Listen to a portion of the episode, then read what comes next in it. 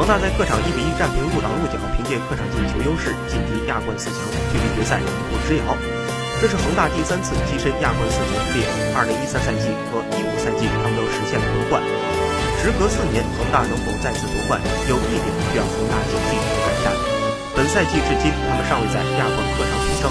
虽然接连淘汰鲁能和鹿岛，但恒大都是靠着客场进球晋级。今年的五个客场战绩为两平三负，这是自2012年首次征战亚冠以来的头一遭。